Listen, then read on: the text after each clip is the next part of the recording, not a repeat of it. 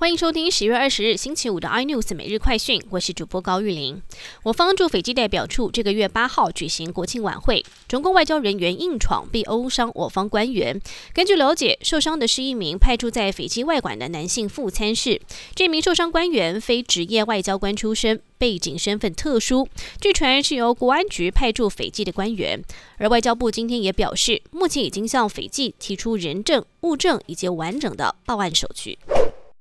个体集团总裁陈武刚年初风光跨足碱性水市场，但是有水工厂前老板投诉陈武刚设局贱卖并吞工厂。原本讲好要用三点八亿元以及两成股份买下工厂，却在契约上动手脚，把五百万定金改成总价。一招清测中，甚至还出现堆高机一台四块钱，包装机一块钱的离谱金额。目前水工厂已经正式提告，希望讨回公道。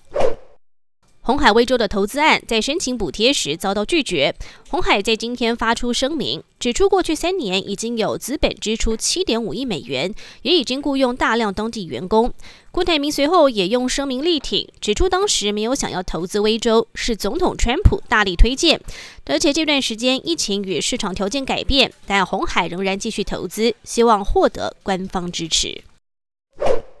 阿里巴巴宣布将以两百八十亿港币的代价向法国零售商欧尚买入吉星控股七十点九趴的股份，让阿里巴巴实质控制中国的大润发及欧尚连锁卖场品牌，进一步整合线上电商、线下电商以及物流服务。阿里巴巴拓展新零售事业版图的野心不言可喻。